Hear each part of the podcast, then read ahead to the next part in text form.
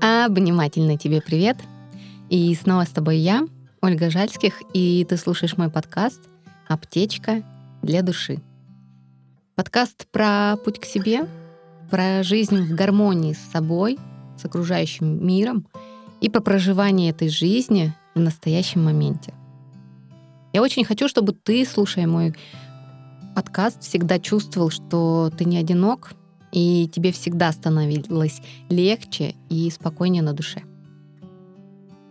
Мне кажется, что мысль, что я живу не свою жизнь, хоть раз да посещала голову каждого из нас.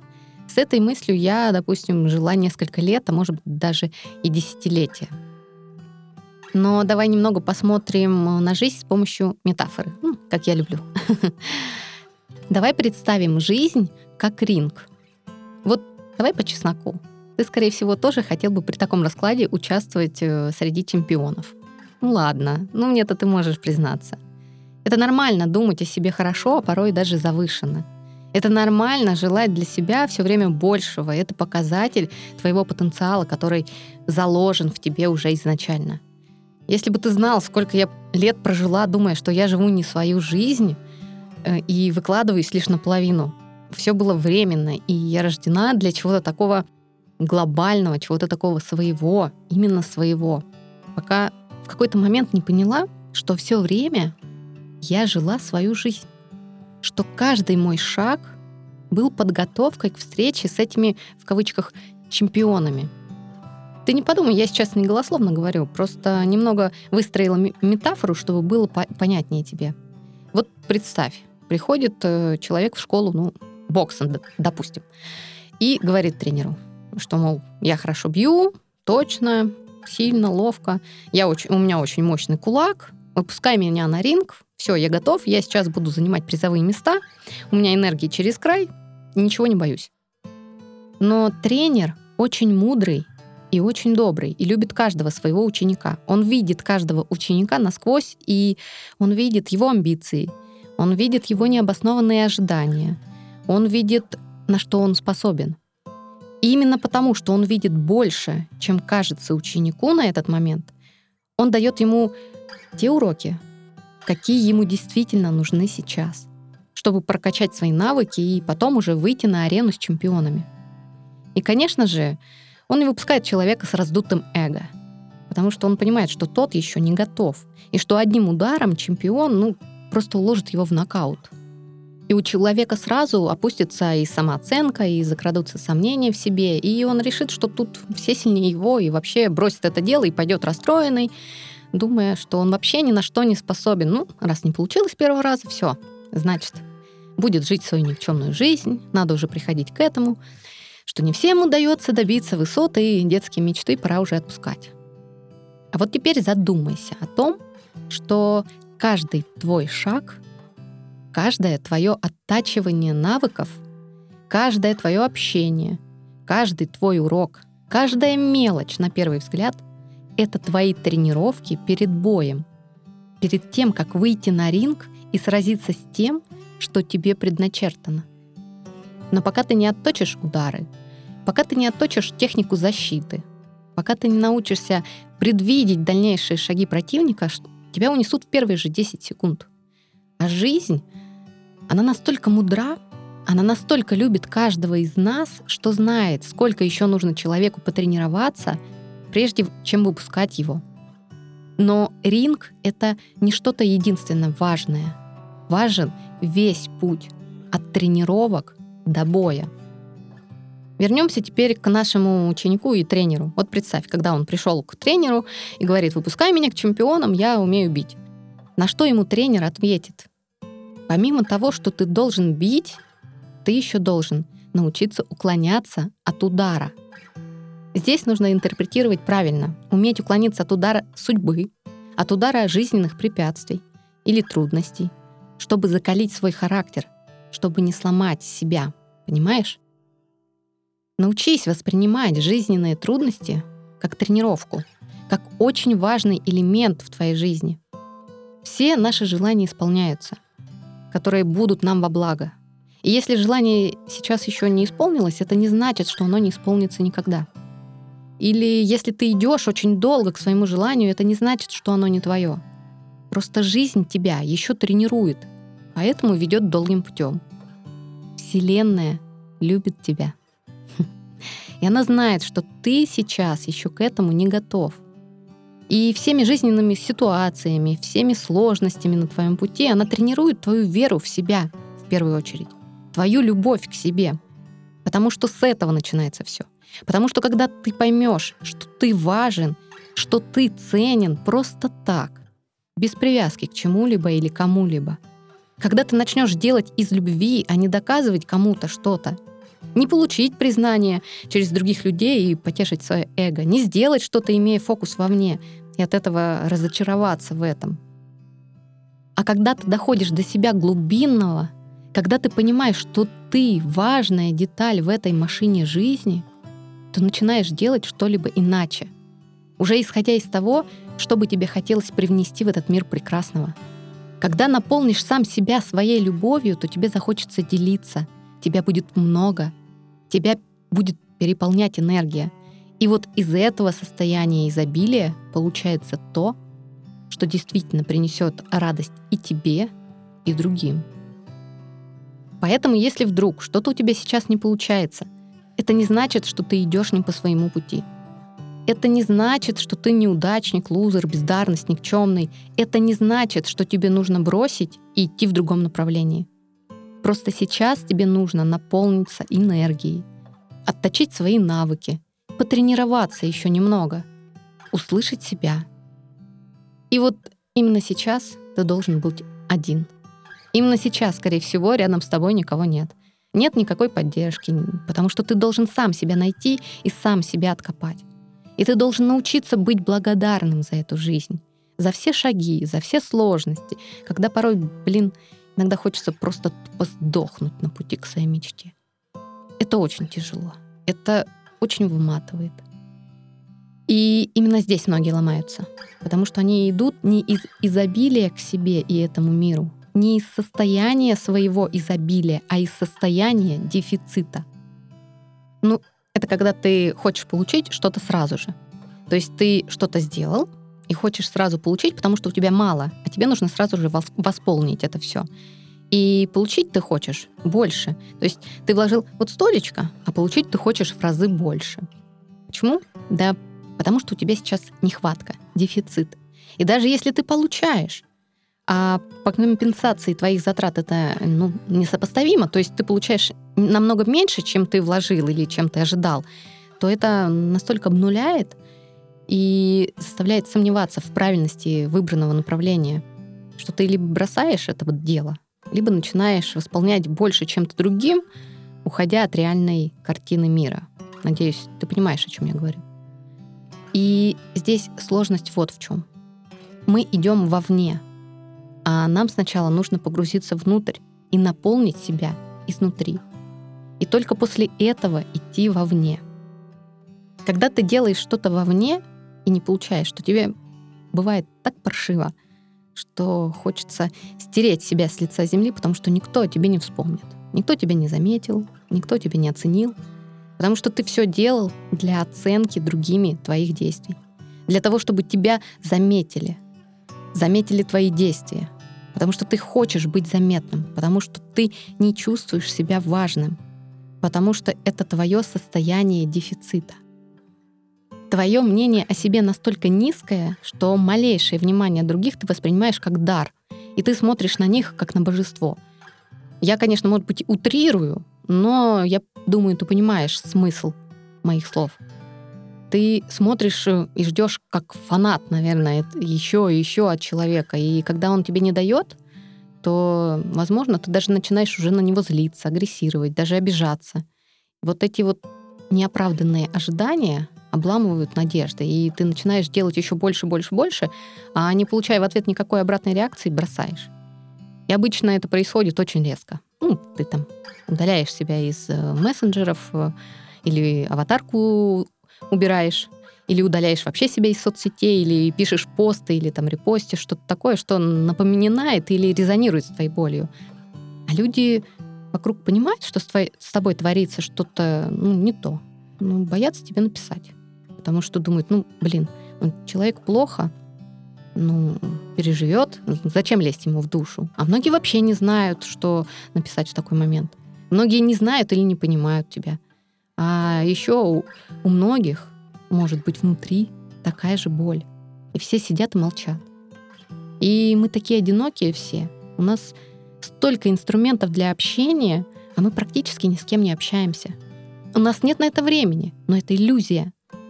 И в повседневной суете мы все время куда-то бежим, бежим, бежим, торопимся. Но пока мы сами себе не будем ставить напоминания, позвонить близкому человеку, написать ему, услышать себя, что действительно важно для нас, все, дальше будет только ухудшаться. В этой круговерти жизни и этого бешеного ритма и режима увеличили нашу внутреннюю боль, наш дефицит внутри. И питают избытком ненужной информации, нас пичкают ей.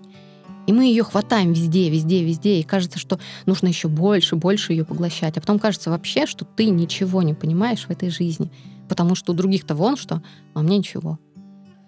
Но не все люди показывают свою боль, которая у них сидит. Чаще наоборот даже. Если человек хреново, он выложит фотку с мега позитивным лицом и настроением. И будет ждать просто лайков, как подпитку своего дефицита, подпитку своего пустого внутреннего сосуда. И опять же, не получая тот объем, то количество, он будет страдать, творить с собой всякую дичь, ужасаться и все больше уходить в себя и от, закрываться от этого мира. Все это, конечно, очень-очень грустно и очень больно и страшно. И я сама через это все проходила и прохожу до сих пор. Я скажу так, нельзя дойти до определенного уровня и думать все. Я сейчас тут устойчиво стою, и дальше я уже не скачусь. Скатишься, поверь мне. Жизнь такая классная штука, она такая выдумщица. Но она любит тебя. Есть такие люди, я их называю псевдобуддисты, когда человек считает, что да, меня никто не обижает, да я всех простил, да у меня вообще все хорошо, и никому нет ни обид, и жизнь прекрасна, я радуюсь каждому дню. И когда человек хочет быть таким, а внутри у него, ну, ну не так, внутри у него по-другому, у него внутри бурлит, кипит, и это все чувствуется. Потому что малейшее слово, малейший вопрос задевает человека так, что он с этого уровня псевдобуддизма падает настолько низко, туда, в яму, что ему порой оттуда очень трудно выкарабкаться обратно. И он сам не понимает, почему так произошло. Он начинает искать то, что его сбило с пути. А причин для этого может быть очень-очень много. А истинная причина одна. Он реально не проработал это все. Это обман себя. Я уже в одном из выпусков э, подкаста говорила про то, как важно не врать себе. Недавно проходила э, обучение партерапии, и плюсом еще смотрела очень много вебинаров по психологии на разные темы. И вот тема самооценки, наверное, для большинства из нас очень важная и болезненная. И это настолько интересное понятие. В нем от сама-то очень мало, в основном все от социума. Потому что изначально, когда ребенок рождается, он доволен собой. Он доволен своими результатами. Ну, вспомни, вот когда ребенок рисует что-то, да, каляки там, маляки у него получаются, ну, непонятно что, ну, детский обычный рисунок. Вот. Э, как он себя ведет обычно? Он увлеченно рисует, прям все так рисует, рисует, потом поворачивается к родителю, ну, либо э, кому-то из, из взрослых, да, и спрашивает радостно, красиво? И для него это реально красиво, потому что это он сейчас создал. Он не знает, что можно писать шедевры, он не умеет по-другому сейчас. Но он выполнил это с душой. Не для того, чтобы оценили, и не для того, чтобы сказали, М, ну слушай, ну что как-то ты криво нарисовал. Ну что значит красиво? Ты, ты посмотри, ну на что это вообще похоже? Взрослый судит уже потому, что он видел в этой жизни. Потому что ему нравится, потому что у него внутри, потому что ему в детстве говорили, если он был тоже в подобной ситуации. А ведь ему могли говорить, фу, что за бред, вообще никогда больше не бери краски в руки. Это не твое, ты полная бездарность. Ведь так? Такое же часто говорят детям. Или там ужасались, а, как ты испачкался. То есть уводили внимание от самого рисунка. от самого факта выражения творчества, выражения любви, выражения себя. И не потому, что ребенок некрасиво нарисовал. Он нарисовал как мог сейчас. Просто у взрослого уже куча своих триггеров и опыта, не всегда приятного.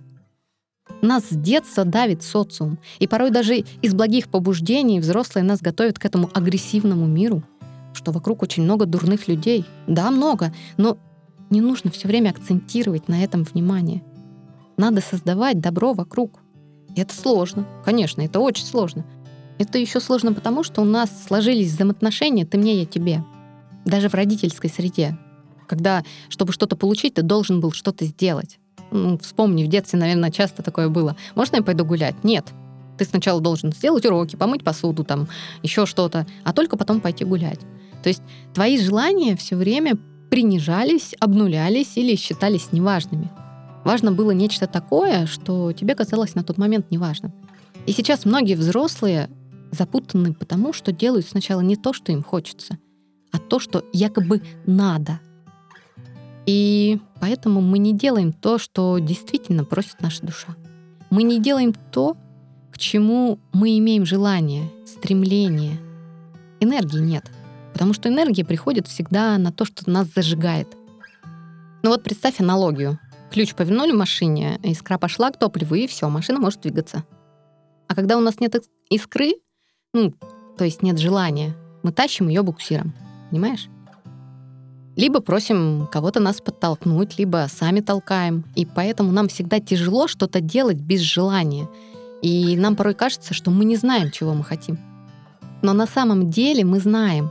Мы просто перестали себя слышать и слушать. Знаков вокруг очень много. Просто мы настолько боимся сделать шаг к этому.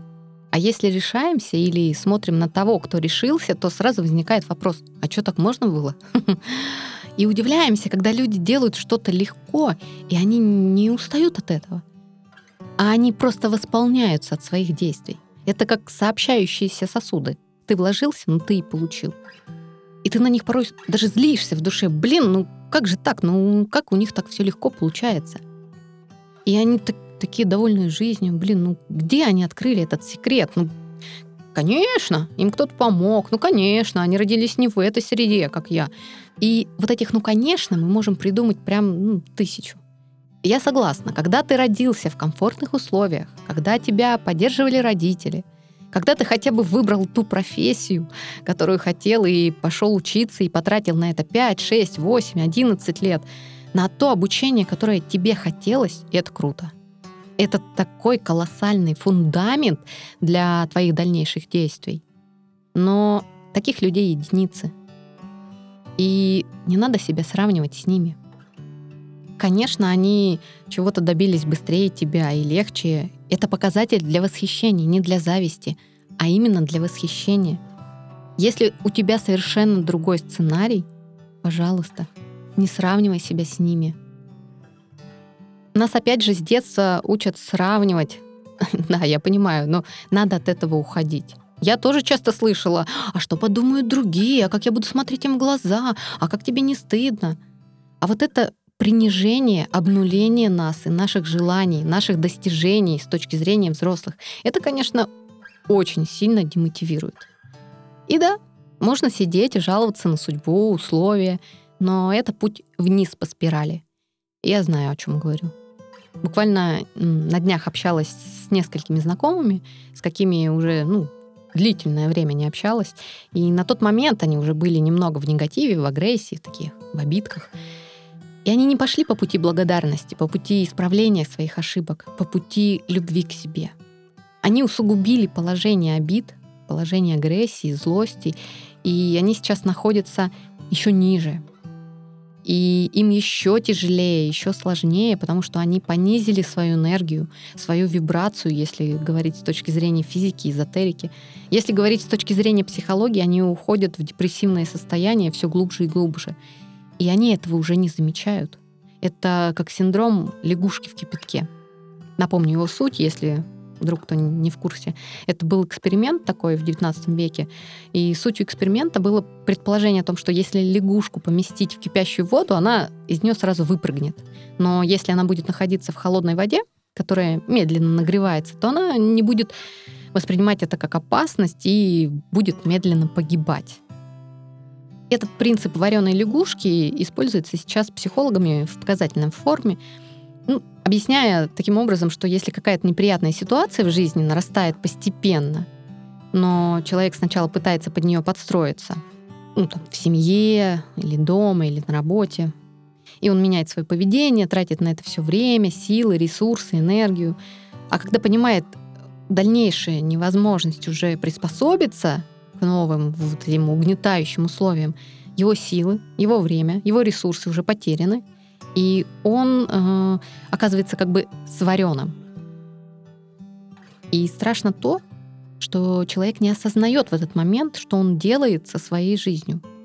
Да, ему кажется, что это не он, что это обстоятельства или кто-то виноват в этом, но подобное к подобному, как ни крути. И нам нужно научиться смотреть шире э, в любой ситуации, особенно в таких. Чему же на, нас пытаются научить? Увидеть, что же мы проецируем в эту ситуацию негативного, что мы сами проецируем. И почему эта ситуация могла случиться? Что я сделал или подумал, или что я сейчас делаю или даю вовне негативного? И все-таки отыскать в себе силы и вспомнить, про свой свет. И уж точно вот не надеяться изменить все резко. Когда ты хочешь одним рывком допрыгнуть до десятой ступеньки, ну, скорее всего, у тебя не получится. Вот и здесь также. Чтобы подняться, опять же, до того уровня, который был у тебя, ну, может быть, несколько месяцев или лет назад, когда ты был в менее удручающем состоянии, да, в менее э, таком ужасном положении дел и вещей, ты должен пройти каждую ступень еще раз. Ну, это как коробка передач в машине, да, ты не можешь с первой передачи сразу переключиться на пятую. Ты должен пройти каждую друг за другом. Вот и здесь так же. Но каждый из нас чувствует свой потенциал, поэтому как все поступают обычно? Хотят мало вложить и быстро получить. А если быстро получ... не получается а... получить, то не буду я это делать. Это не мое. Почему так происходит? Да, потому что мы не привыкли идти медленно. А еще мы чувствуем свой потенциал и что его хватит на многое. Но чтобы этот потенциал проявился, мы должны пройти каждый свой шаг на пути к своей цели — на пути к своей мечте, на пути к своим желаниям. Поэтому каждый шаг, даже если тебе сейчас кажется, что он вообще не связан никаким образом с конечным результатом, каждый шаг оттачивает твой определенный навык. И когда сложится пазл твоей картины, ты поймешь, для чего был сделан каждый шаг. Придет такой инсайт. Не люблю, конечно, вот эти зарубежные слова. Мне больше близко слово озарение. И вот когда пазл сложится, тебя озарит. Ты ясно увидишь, что было и для чего. Но до этого пройдет очень много времени. А пока ты в моменте, пока ты в ситуации, ты не можешь на нее посмотреть со стороны, а, абстрагироваться от нее. И кажется, что все тщетно и не нужен вот этот вот шаг, не нужно вот это действие, они просто нулевые. Но не бывает ненужных шагов. И уж тем более не бывает случайных событий и людей в твоей жизни. Каждый шаг важен и нужен. Мы просто все жуткие торопышки. Но всему свое время, ты же помнишь? Береги себя. Обняла.